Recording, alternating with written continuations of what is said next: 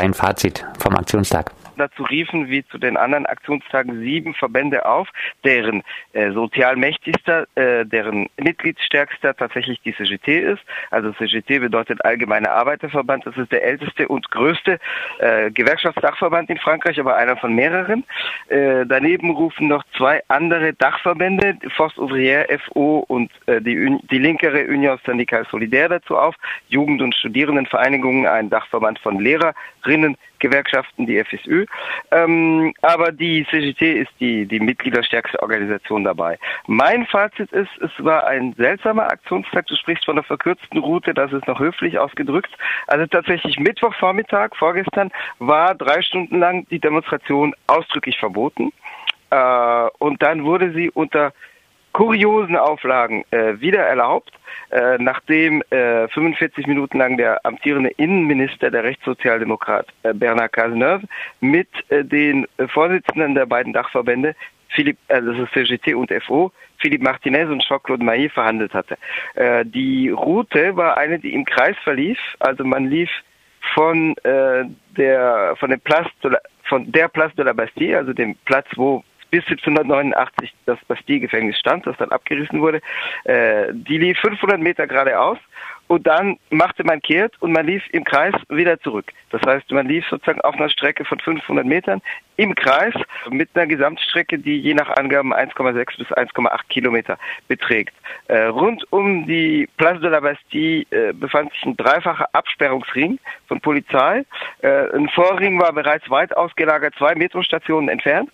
Ähm, und äh, bei äh, mehreren äh, Kontrollen mussten Taschen geöffnet werden, Ru Rucksäcke waren abgeraten. Es hieß äh, gerüchteweise zu sein verboten, sie waren nicht verboten, aber Rucksäcke muss, mussten geöffnet werden. Und ähm, im Eigeninteresse, so hieß es äh, netterweise von der Polizeipräfektur, also der politischen Polizeiführung in Paris, im Eigeninteresse riet man ab, äh, Rucksäcke mitzuführen.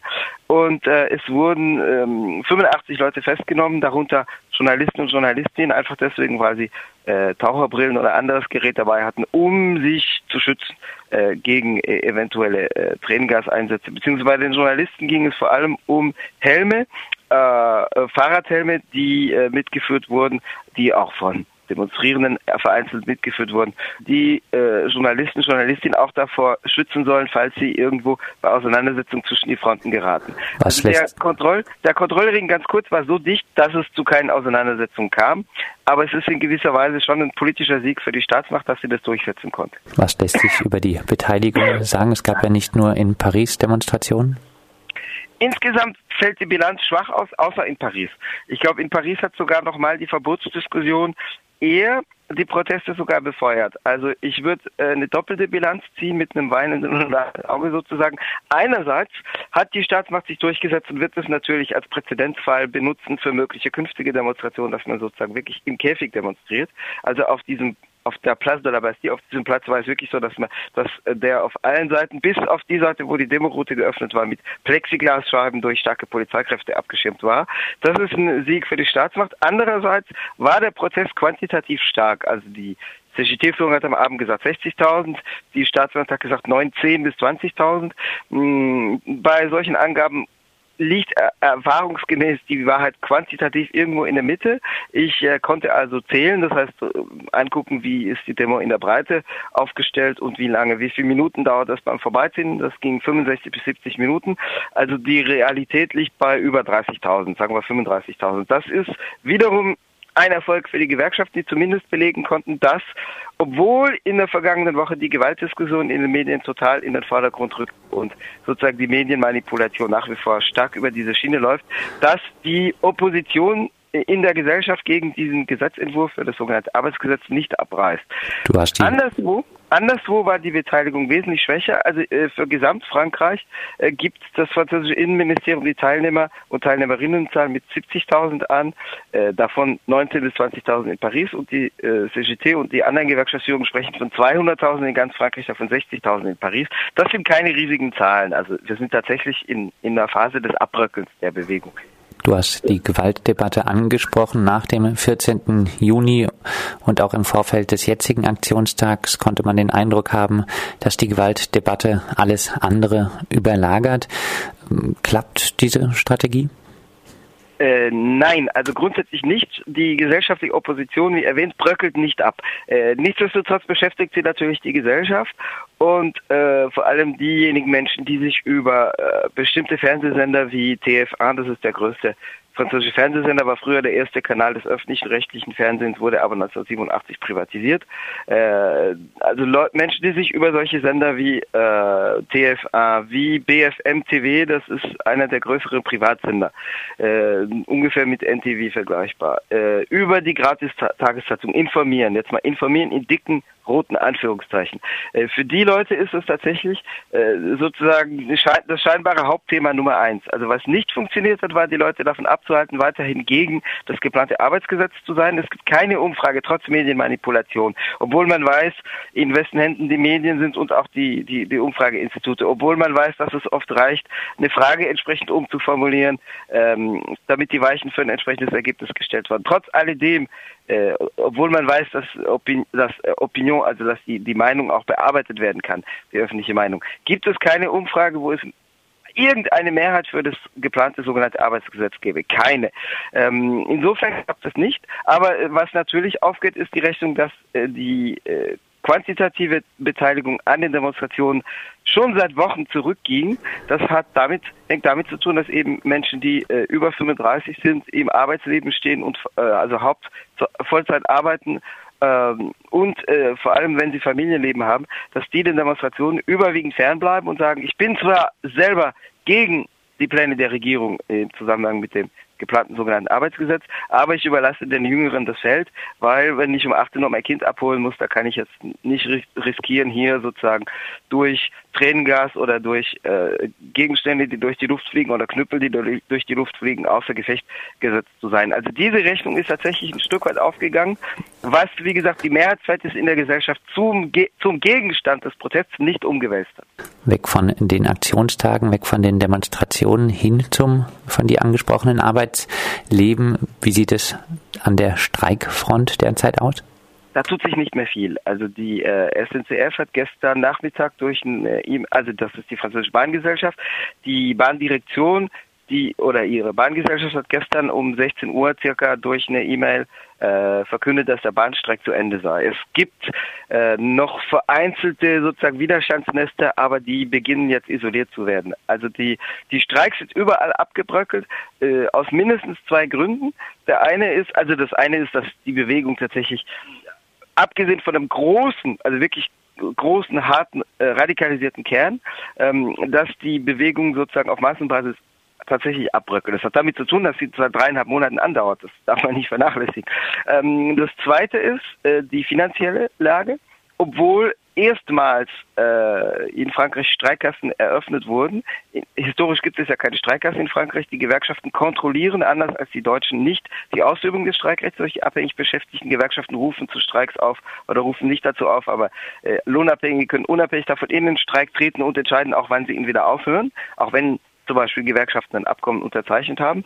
Aber mh, das Gegenstück war, dass es keinen Ersatz für den Lohnverlust gibt. Historisch wurde das sogar gut geheißen auch das aus zwei Gründen. Das eine ist, dass gesagt wurde, äh, man will ja sozusagen selber äh, die Selbstlosigkeit beweisen, äh, indem man für eine Sache kämpft. Das andere war, dass es sowieso ohnehin so war, dass es Kräfteverhältnisse gab in der Vergangenheit, die dafür gesorgt hatten, dass es nach einem Streik oft noch einen Nachstreik gab, um die Bezahlung zumindest eines Teils der Tage des Arbeitskampfs durchzusetzen.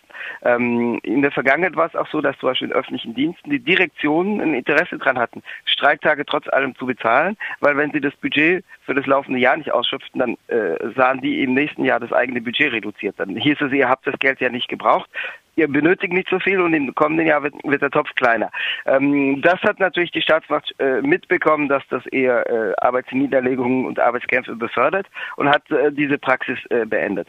Ähm, also das Finanzielle ist ein Grund, weshalb nach oft drei Wochen, vier Wochen Streikbeteiligung äh, den Leuten sozusagen die Zunge äh, zum Hals hinaushängt, äh, weil sie sich finanziell nicht erlauben können. Äh, es gibt jetzt erstmals Streikkassen lokal. Es gibt auch im Internet äh, eine Streikkasse unter dem Namen äh, Pokoma, also der gemeinsame Topf. In dem sind jetzt 450.000 Euro drin, wenn ich richtig informiert bin. Äh, also plus minus 400.000. Ähm, die, äh, das ersetzt natürlich nicht alle Lohnverluste aller Streikenden, sondern das ist symbolisch. Es wird ergänzt durch örtliche Streikkassen, die es gibt. Das wird sich, da wird man sich sicherlich in Zukunft besser und anders organisieren müssen. Äh. Es geht natürlich nur darum, dass das dann nicht über die Führung der Dachverbände läuft, weil wir dann eine Situation hätten, wo die Apparate über die Ausübung des Streikrechts äh, durch die Lohnabhängigen bestimmen könnten über den Geldfaktor und das äh, ist jetzt auch wiederum äh, nicht wünschenswert. Das wenn er noch leichten, ist leichtes Themenwechsel. Ähm, mhm. Am 14. Juni äh, gab es so ein bisschen den Versuch, äh, vom äh, Front National auch äh, zur Demonstration aufzurufen. Äh, gibt es äh, da weiterhin eine Tendenz, dass der FN versucht, die Proteste jetzt auch so ein bisschen zu beeinflussen und für sich zu reklamieren?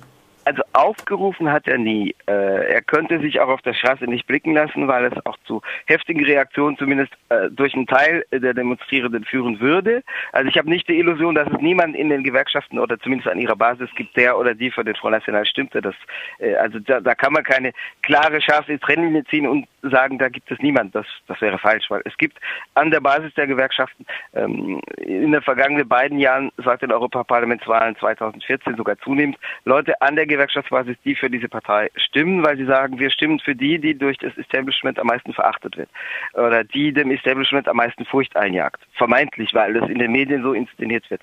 Nichtsdestotrotz äh, würde es heftige Reaktionen gegen eine Präsenz des Front National geben, aus Teilen der Gewerkschaften heraus, ganz klar darunter aus äh, relevanten Teilen der CGT und aus der Jugendbewegung erst recht. Es gibt ja durchaus eine, einen radikalisierten harten Kern der Jugendbewegung ähm, mit vielen Linken und äh, ähm, Autonomen und anderen äh, und viele Jugendliche, die sich radikalisiert haben seit März dieses Jahres und das würde zu körperlichen Auseinandersetzungen führen. Es gibt auch keine Sympathie des FN für Gewerkschaften. Nichtsdestotrotz ist die Führung dieser neofaschistischen Partei äh, klug genug, äh, sich nicht völlig abzuschneiden von den Leuten, die auf der Straße sind, zumal 72 Prozent der eigenen Wählerschaft dieser rechtsextremen Partei Sympathie und Verständnis für die Proteste erklären. Also wir haben eine öffentliche Meinungslage, wo in den letzten Umfragen, also diese Umfrage, die ich gerade zitiert habe, wurde vom 6. bis 9. Juni durchgeführt, also vor nur mehr 14 Tagen. Ähm, das dürfte sich aber nicht groß gewandelt haben seitdem. Äh, da, da waren plus minus 60 Prozent äh, der Meinung, dass die äh, Sozialproteste Unterstützung oder Solidarität oder Verständnis verdienen. Nach den Auseinandersetzungen, die medial stark inszeniert wurden, also Scheibenbruch und so weiter. Bei der Zentraldemonstration am 14. Juni waren es kurz danach auch 59 Prozent. Also das ist nicht, nicht relevant abgebröckelt. In der äh, Wählerschaft des Front National waren es 72 Prozent. Die Partei, wo die Unterstützung der Minderheit ist, ist die konservative Partei Les Républicains, was vergleichbar ist mit der CDU-CSU, wo es nur 36 Prozent sind. Der FN schneidet sich nicht davon ab. Der FN hat sogar protestiert gegen das Vorhaben, die Demonstration in Paris zu verbieten, was natürlich insofern pervers ist, als sozusagen eine, eine rechtssozialdemokratische Regierung da rechter handelt, indem sie plant, Demonstrationen zu verbieten, als die Neofaschisten, die verbal dagegen protestieren obwohl die extreme Rechte in der Vergangenheit selber Demonstrationsverbote gefordert hat. Also verbal sind sie schon dabei, sozusagen die Guten von den Bösen zu trennen und zu sagen, die Autonomen, die Vermummten, die Chaoten, die Linksradikalen sind die Bösen und das sind ja sowieso Ausländer, weil die aus Deutschland, den Niederlanden, England anreisen, so, so der Diskurs des FN. Aber von der Masse der Gewerkschaftsdemonstranten versuchen sie sich nicht so scharf abzugrenzen, dass sie sozusagen denen die Stimmabgabe für diese Partei verunmöglichen würden. Bernard, abschließend mal wieder ein spekulativer Blick in die Zukunft. Ähm, mhm. Wird es einen Kompromiss geben, einen faulen Kompromiss, oder kann das äh, Loi Travail doch noch gestoppt werden? Jein, also gestoppt, äh, ich fürchte nein. Dafür ist hat sich das Kräfteverhältnis so ungünstig entwickelt, also nicht erst seit gestern.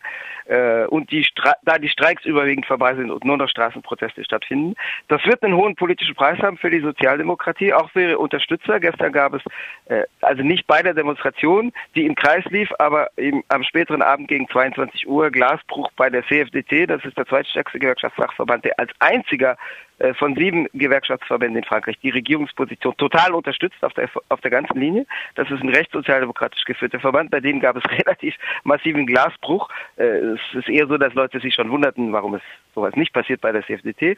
Ähm, der Preis wird hoch sein, vor allem für die regierende Sozialdemokratie.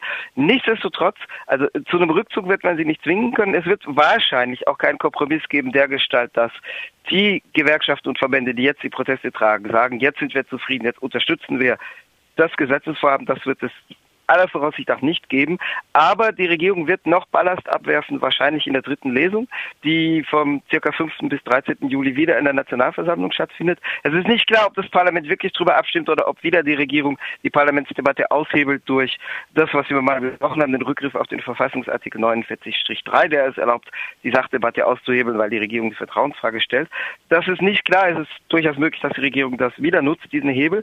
Aber es wird wahrscheinlich noch ein bisschen Ballast abgelassen, weil François Hollande immer noch glaubt, dass es eine gute Idee sei, dass er für seine Wiederwahl kandidiert bei der Präsidentschaftswahl im April, Mai 2017, wo er wahrscheinlich in der ersten Runde rausfliegen wird. Aber er hält es immer noch augenscheinlich für eine gute Idee anzutreten, auch wenn ihm aus den eigenen Reihen von der Kandidatur abgeraten wird. Und er sagt etwas anders als sein rechtssozialdemokratischer Premierminister Manuel Valls, der für totales Durchpeitschen ist, weil er meint, die öffentliche Meinung wird es auf die Dauer honorieren, dass er das Land reformiert und damit zukunftsfähig macht, so sieht er es. Aber Hollande ist jemand, der sagt, wir brauchen aber äh, sozusagen die Stimmen aus der Linken und aus den Gewerkschaften für den zweiten Wahlgang 2017, in den er wahrscheinlich nicht einziehen wird, aber er, er, er kalkuliert noch so. Das heißt, es wird noch etwas Ballast abgelassen werden, aber äh, ein Kompromiss kann man das nicht nennen.